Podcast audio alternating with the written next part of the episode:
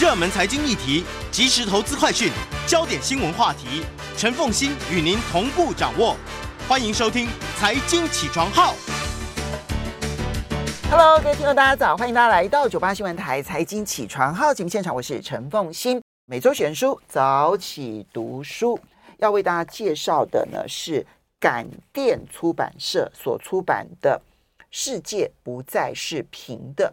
那么，嗯，写这本书的作者是一位，他是地理决定论跟人口统计学的专家啊，所以在地缘政治上面，这两个重要的专长其实帮助非常的大。好，彼得但泽。彼得泽汉，呃，彼得泽汉，呃，彼得泽汉，哈，今天呢，一起来导读这本书的作，呃，的导读人呢是雅言文化出版社的发行人兼作家 Joyce 严泽雅，还有 Joyce 早，哎，凤馨好，哎，然后各位财经起床号的那个朋友大家好，哎，今天我们选这本书，当然也是觉得这本书值得来看这样子哈，嗯，但很重要的是，我们那时候在讨论说，应该要找一本八旗。或者八旗旗下的相关出版社的书籍要来介绍一下。是哈。这本书的出版社叫做感电出版，然后我接到这本书的时候，我也想到说，哎，这个哪个出版社啊？我怎么没听过？可是呢，寄给我的又是八旗的那个企划啊，嗯、所以呢，我想说，啊，原来它是八旗的副牌。这应该是我介绍感电的第三本书了吧。看起来他出了很多财经类的书、嗯、啊。然后呢，因为它是八旗的副牌，所以我要趁这个来奉行的这个节目这个机会呢，我要请收音机跟电脑前面的朋友不要忘记。八旗出版社的负责人复查，现在呢，呃，他在上海被中共国安人员拘捕，从三月二十一号。他失去自由开始算到今天已经一百零八天了啊！那中共的说法呢，就是他现在状态叫做限制住居啊。那通常我们台湾不知道什么叫限制住居，以为就是软禁哈。我要说哈，限制住居就是见不到阳光，那个地方是没有窗户的、没有活动空间的一个小房间，而且呢，重点是在一百零八天来呢，没有办法跟家人、跟律师碰面啊。然后呢，因为他是一个出版社的负责人，而且呢，媒体报道那么多，大家都认为说他会被抓，原因跟他的出版活动有关哈。所以呢，这个呢，他的失去自由呢，绝对是中共对台湾的出版自由的长臂管辖，迫害复查。事实上呢，他会给我们出版人制造一个寒蝉效应，这个一定会局限台湾的出版自由啊，也台局限台湾的出版自由，也就是。限制了所有的华文阅读者的阅读自由，所以呢，我是想要听这个节目的人会听这个节目的话，我想都是关心，都是热爱阅读的。那你如果热爱阅读的话，我希望呢，你一定要关心复查，不要忘记。富察颜赫，呃，复查颜赫，李颜赫，嗯，李颜赫，他的嗯身份证的名字是李颜赫，对，但是我们通常都称他叫复查，对。嗯好，然后这个是我说，这是为什么我这次选这本书的一个原因之一。不过也是因为这本书真的还蛮好看的啦。对，他其实这个呃写得非常活泼哈。好，那因为富察其实不止来过我们节目一次哈，因为他是八旗文化的这个嗯嗯创办人嘛哈。那么嗯，其实我必须说，因为八旗的书我看了非常的多。坦白说，你要说他的书一定都是要来颠覆中国大陆政权的，那我很难这样子的认知，因为他那里面确实。左派、右派，然后呢，嗯，这个非常反美的、非常反中的，通通都有。嗯，那我们在在在我们的节目里头有介绍过，所以那富察也来过我们节目好多次哈，所以我也很希望就是大家关心富察，然后希望很快的知道，那至少要给我一个原因吧。好，那但而且很重要的是，让他可以很快的跟家人、律师见面。哦，是，那进入正常的司法程序，那我觉得那就由司法程序来处理。可是至少你要让律师跟家人可以见到面啊，我们至少要声援他的人权，而且呢，我们要趁这个机会说，像我这个也是算是出版界的一份子，我要说呢，这个拘捕复查，事实上一定，当然有些人会害怕，可是呢，我相信呢，台湾起码还是有一半以上的出版人是不会害怕的。当然，哎，所以呢，对于说。要想要，如果说中共以为说这样子可以达成让台湾不要再出一些他们不喜欢的书的目的的话，我会认为那是不可能的，不可能，那真的不可能。嗯，好，我们回到今天的这个世界不再是平的，一句话来说这本书。好，一个黄金时代，而且呢，是不是说二十世纪的黄金时代？是自有人民以来哦，也文明以来，也不是，应该是自有人类以来呢最好的一个黄金时代，在二零一九年结束了。啊，这是一句话概概括这本书。就这本书要讲的重点是、那个。对，那个什么叫做黄金时代嘞？就是说，一直会有越来越多的消生产者，越来越多的消费者，越来越多的资金投入经济。讲清楚，就是我们的生活水平会一直提高的那个时代，在二零一九年结束了。所以你以为说二零一九年之后有疫情之后，好像太经济很乱啊，世界很乱啊？我要以这本书的看法的话，这是只是开始而已。嗯，所以他觉得。最好的时代已经过去，而这个评论是什么依据呢？彼得·泽汉。好，那我来讲一下彼得·泽汉是什么样的人哈。我刚看这本书啊，才看了差不多一章哈，我就觉得说奇怪，为什么他这个说法跟我在主流媒体上看到的都不太一样哈？他的切入点很不同。哈，然后呢，所以我赶快去查了一下哈。所谓的主流媒体呢，就是如果电视的话是 CNN 嘛，如果是平面的话，《纽约时报》啦，《华盛顿邮报》啊，《华尔街日报》啊，哈，或者说比较有水准的《经济学人》啊，跟那个。呃，外交事务啊，这些杂志哈，我要说哈，的确，他们呢，最近几年呢，并没有出现这个作者，所以我说，的确，这个作者很不主流啊。可是呢，这本书呢，在美国又真的。卖得非常好，可见呢，他的观点、他的言论、他提出的视角，在美国是真的很有市场的哦。那个中文版呢，有说他是《纽约时报》畅销书，我查了一下，他所有的媒体的畅销榜都有上。那事实上这年头啊，你又不能百分之百相信畅销榜，因为美国跟台湾一样也会有买榜。所以呢，我要讲一个数据，证明说这本书是真的在美国市场还真的蛮大的哈。我现在要看一本书是不是真的在美国有卖起来？我看的是，只要时间到了，出版了两个礼拜了就可以看了。亚马逊上的读者评论有几则？哦，那个是准确的，对，那个不是买的。哈，这本书呢是二零二二年去年六月在美国出版的。现在呢，它的亚马逊上的读者评论呢已经有三千六百多则。这个在。呃，亚马逊的这个网站上算很多很多了，而且呢，这个等级呢，我要说哈，真的就是最主流的。这个类这个类型最主流的作家就是世界是平的作者 汤马斯·弗里曼嘛，这个是汤马斯·弗里曼的等级的的的的那个读者回应数，而且你知道这个读者评论是可以告诉我们，因为通常大家是读完一本书会最想评论，对对对，所以表示说大家买了书回去真的有读的，而且在很短的时间内，两个多礼拜就看，对，就是说没有，现在是已经出版。刚刚一年，刚刚一年三千六百多则。那我说以这个类型的话，这个评论，我说这就佛里曼那个等级的啊。然后呢，还有另外一个指标，在亚马逊的全球化那个类别，因为亚马逊有分类的排行榜嘛，全球化的类别里面呢，前十名里面，我今天要介绍这本书是第二名。重点是前十名里面呢，还有另外两本他的书。意思就是说，他这本新书卖起来了之后呢，大家去找他以前的书，大家去旧去找他的旧的书，所以把他其他的两本书也推入了前十名的这个要全球类前十名的前十大，变成说十十本十本里面他占了三本，好，所以我说呢，这本书呢。这个作者呢，他的看法在美国是非主流啊，他的看法你是在主流媒体上看不到的。可是他的确那个在美国有相当市场啊。然后呢，我要说哈，这年头哈，你不要说因为有一个美国人的看法非主流就不要理他。二零一六年川普当选已经告诉我们一件事了，再怎么非主流的的的的看法，什么时候他会进入白宫，你不知道。对，没错。哎，所以我说这本书也是引起的风潮，这件事情是值得关注的一个现象。然后呢，这个作者的自我介绍有说他是做顾问嘛，所以他是靠写报告，那报告就提供给有时候是政府单位，有时候是企业，有时候是大学啊。然后呢，或还有去演讲赚钱，通常是盈利组织。哎，那你想想看哈，他有写他是住在丹佛科罗拉多州，在我们来想那个是偏远的不得了的偏远的地方哦，然后可在落基山上嘛。可见呢，他他已经是那种。人家如果要请他演讲的话，不介意住他住那么远的地方，愿意付那个飞机票请他去了这样子。哎，就而且他也不需要去跟纽约啦、东西两岸的人呃交往啊，反正他他已经他对他自己的市场非常确定啊，所以我说，所以他虽然非非主流，可是我认为他是重要的。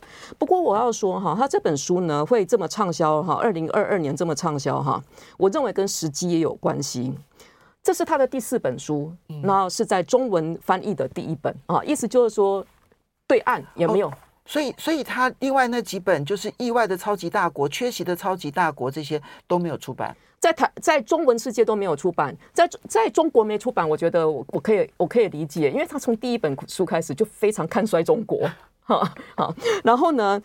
可是呢，我说呢，这本书呢，的确呢，在美国的销量啊，也超越了他其从前的其他三本书。而且我说呢，他的那个其他两本书的销量，他其他三本书的销量都因为这本书又又又带起来哈。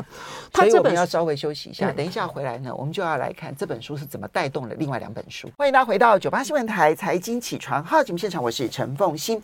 每个礼拜五每周选书早起读书，为大家介绍的是感电出版社所出版的《世界不再是平的》。在我们现场的是雅音文化出版版社发行人兼作家 Joyce 颜泽雅，也非常欢迎 YouTube 的朋友一起来收看直播。好，彼得泽汉呢，他的这一本书在美国大红特红，甚至于带动了他过去所写的书籍啊，一时之间他就成为了。热门人物，这个热门人物就是我一下子就要把你找出来，不但你现在的书我看完了，我还要去找你过去、过去、过去的这样的书籍。好，那我要说哈，他写了四本书，那这第四本书有特别畅销的原因哈，跟时机有关。事实上，他第一本书是二零一二年出的啊，那二零一四啊，二零那个二零二零都还有在出书哈。事实上呢，他这本书的观点呢，前面三本书都有出现。看好美国的未来啊，认为美国没有必要再为全世界的，不会再不可能再为全世界的和平秩序。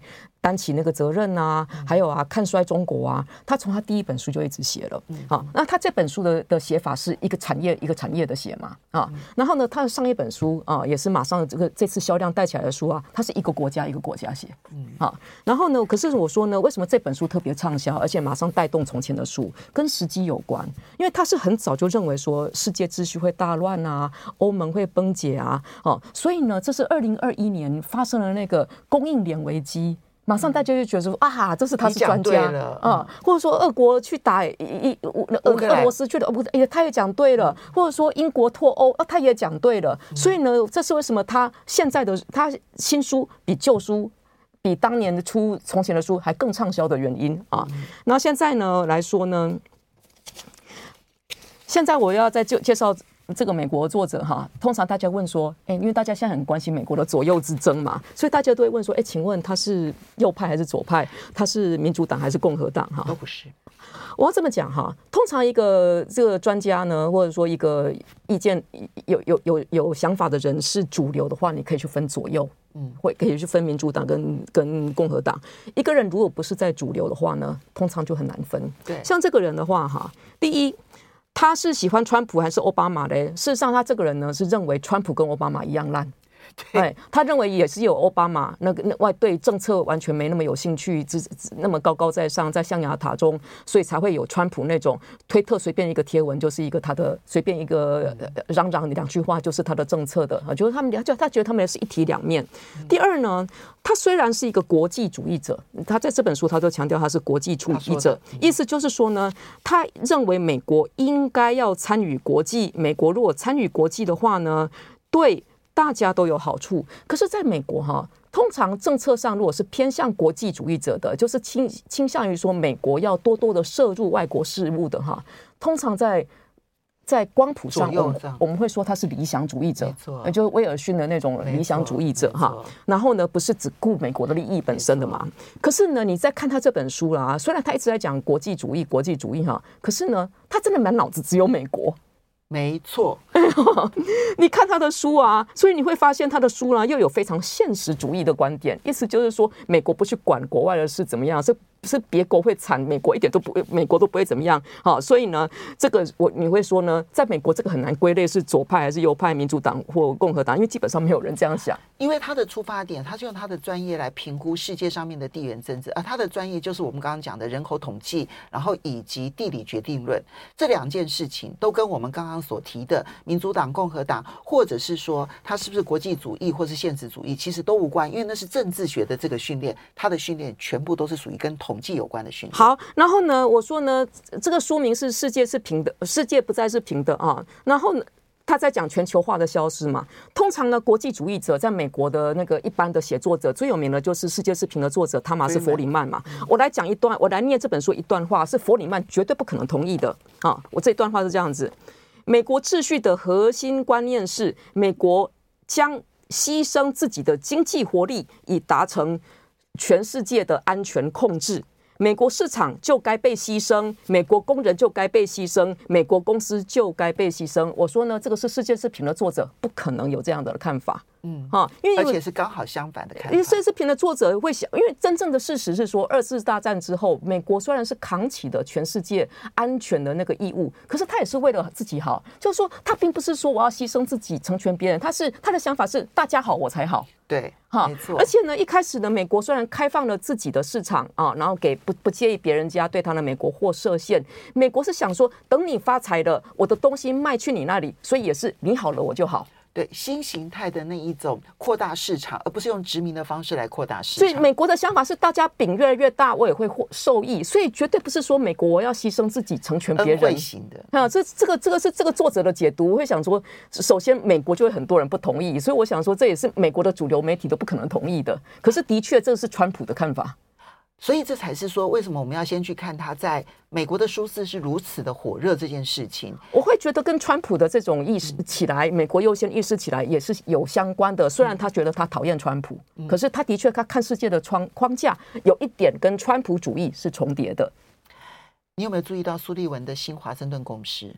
如果你注意到的话，其实新华盛顿共识跟这个观点也是接近的。对，就是说美国的就业机会优先的啊，那的确这也是新的共识了。这样子，在美国，可是现在问题是说，因为这本书哈跟其他的，因为这几年呢，全球化时代已经结束了，已经是大家的共识嘛。那这本书跟别的书有什么不一样嘞？哈，通常讲全球化结束哈，大家讲的是慢球化，对，区域化，对，regionalization 取代。globalization 啊，要不然就是讲短链化。对，这本书用的不是这个词，这本书呢从头到尾用的是 de-globalization，意思就整个去全球化，去全球化。而且呢，这本书呢虽然。中文书名是《世界不再是平的》哈。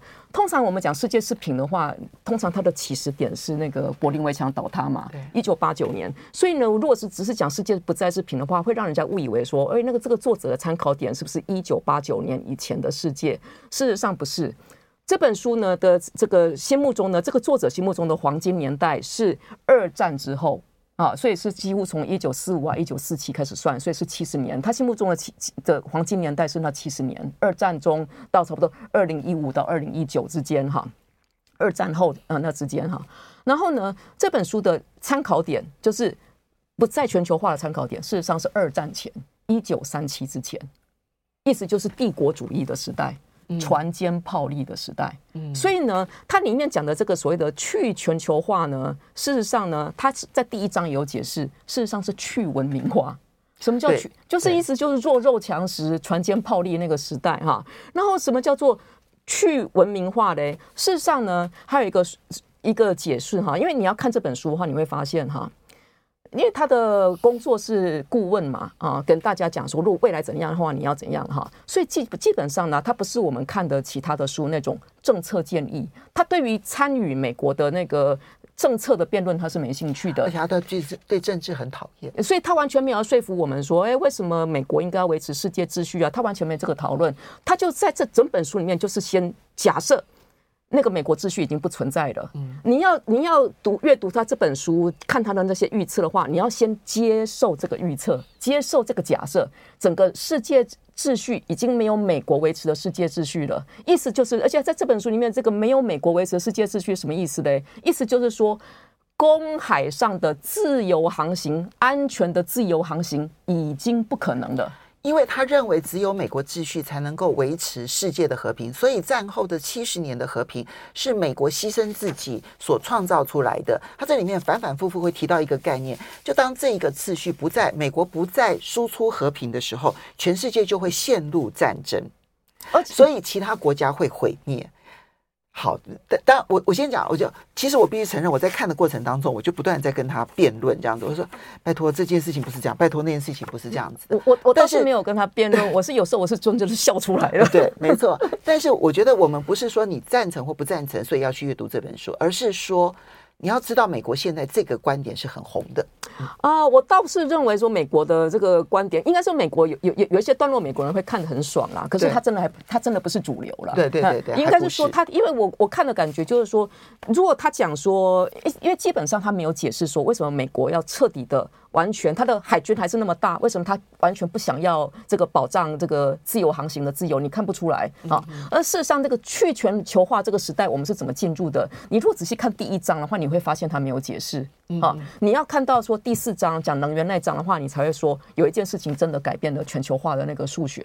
意思就是说，美国有了页岩革命。嗯，哎，意思就是说，一旦美国有了页岩革命，他也他那个那章的解释是说哈。一开始全球化并不是从柏林围墙倒塌开始，它一开始是美国为了要对抗苏联，所以它需要盟友。那所以呢，我就保障这些盟友的安全，而且盟友你要对美国忠诚啊，你要听美国的话呢。然后我用什么来跟你交换呢？你的你你你可以进入美国市场。对，所以他他他作为一开始是这个交易，而且它的前提是为了对抗苏联。那这样子的话，柏林围墙倒塌之后呢，照理说那个。交换没必要啦，美国没必要再把自己的市场让出来了，因为他认为是美国让出自己的市场嘛，哈。那这样子，可是呢，他到了第四章，他有解释，他说呢。等到那个已经到柏林围墙倒塌的时候呢，全世界的经济已经太庞大了，大家已经太需要石油了，而且马上又多了这个那么多那个经济体加出来的话呢，而且石油又变成全世界单一价格，所以美国已经非常需要这个全世界有秩序保障的这个单一价格，所以他是用这一点用石油来解释为什么在柏林围墙倒塌之后，美国还竟然还继续维持这个全球化，而且还让它扩大。从某种程度来讲，在政策上面，你看到伊拉克战争其实是这样的一个原则。他这个其实他这个他这个说法有他的合理哈，有他的合理性。那现在意思是说，问题是说，一旦有了页岩革命之后呢，现在我们稍微休息一下。为什么页岩革命对于全世界的原油供应有这么严重的呃这么重要的影响？欢迎大家回到九八新闻台财经起床号节目现场，我是陈凤欣。每个礼拜五每周选书早起读书，为大家介绍的是感电出版所出版的《世界不再是平的》。今天在我们现场导读的是雅安文化出版社发行人兼作家 Joyce。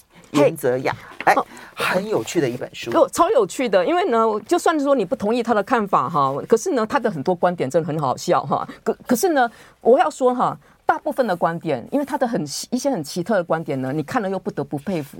刚刚凤馨有讲嘛，他是第一，他是地理决定论；第二，他叫人口组成决定论。对，关于全球化时代会结束的，他给的一个跟人口组成的一个相关性哈，那个就是我在其他的书上没。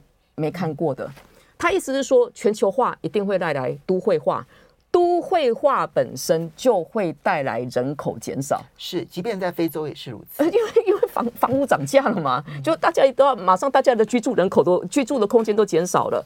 人口减少的话，一定会影响国家的财政。嗯，所以呢，国家财政呢变拮据的时候呢，每一个国家都会为自己。所以他用这个来解释。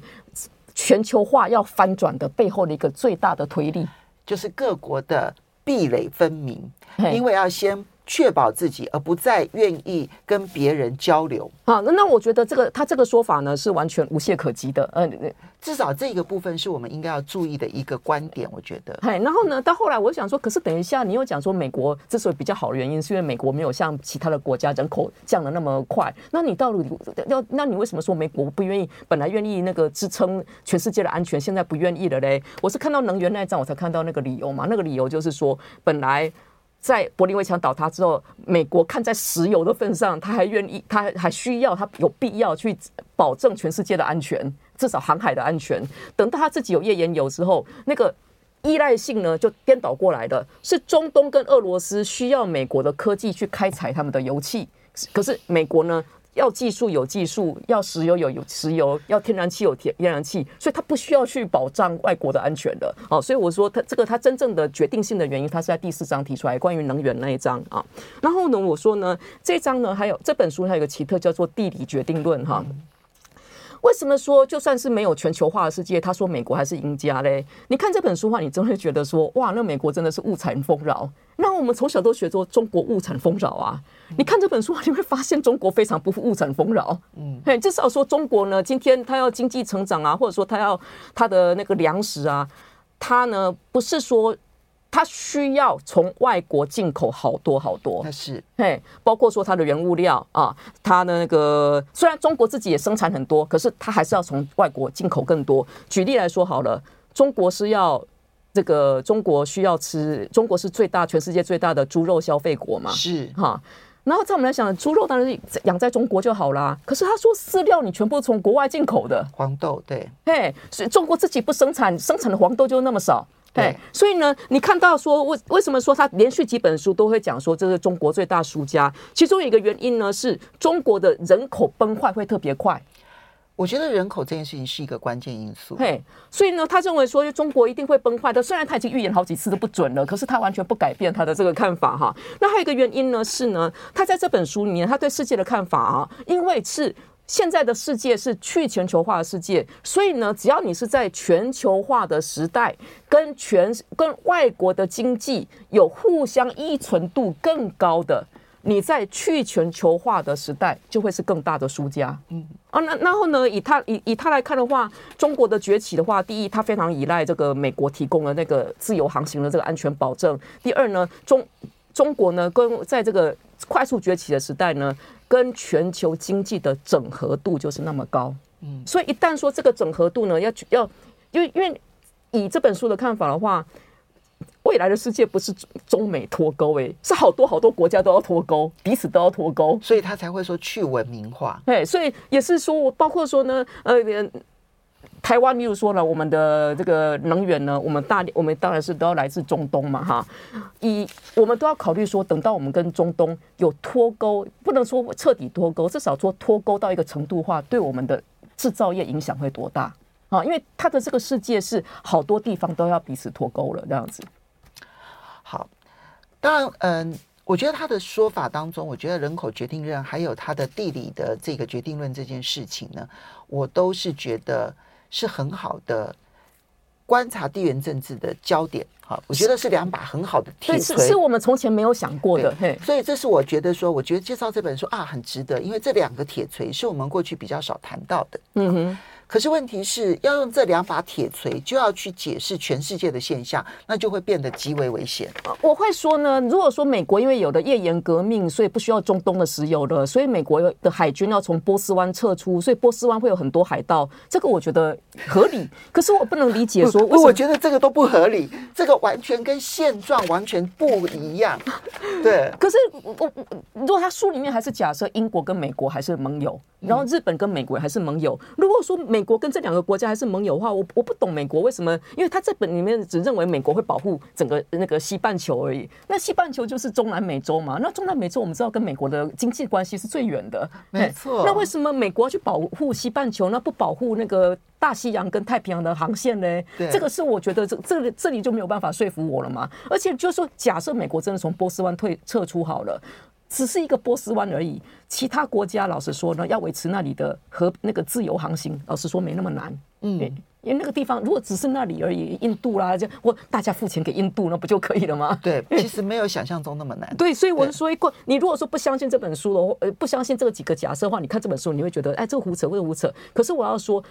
这本书呢，首先呢，因为它每一章呢，呃，比如说它的第一章运输，再来写金融业，再来写能源，再来写工业原料，再来写制造业，它每一章都细说从头。嗯，它的细说，它的细说从头都从上古时代，从美索不达米亚开始写的啊。我跟你讲哈，它只要是细说从头那一那一段哈，都写得好的不得了。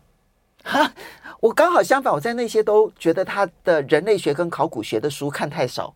可是我觉得他有时候有一些一句话很好笑的话，我们一看会觉得很扯。可是我觉得是赶快去翻书，又觉得有道理。我举个例来说，他有一句话是常常他虽然很好笑的话是在注解。他说呢，中国呢从三千五百年来，三千五百年来是从商朝开始算的啊，嗯嗯，从来没有七十年的时间没有丧失大块领土。他在一个注解里面这样写。那我想说，怎么可能？唐朝啊、汉朝啊，那不是都那个清朝很厉很厉害。帝国吗？我后来才想到说，等一下，首先他没有把清帝国跟元帝国算成中国。好，好，好，好。然后呢，你如果只算汉汉朝、汉帝国、唐帝国跟明帝国的话，他那句话是成立的。的确没有七十年的时间，没有丧失大块领土，因为韩国，因为唐朝也是开国没多久的话，就有那个吐蕃打到长安附近了嘛，哈。如果这样讲的话，全世界除了美国，没有任何的民族国家没有在短短的时间之内丧失大批领土，因为在。两千年之前，公元两千年之前，其实那个战争是不断。不过，好，这边的有很多的细节的部分呢，大家可以到里面去寻找。但我是说，这两个人口决定以及地理决定这件事情，我觉得它提供了很好的铁锤训练。然后训练完了之后呢，我们可以有不同的观点，然后来看待这本书。我不认为去文明化这件事情是成立的，因为 AI。我们说，我们要非常谢谢 Joyce，也要非常谢谢。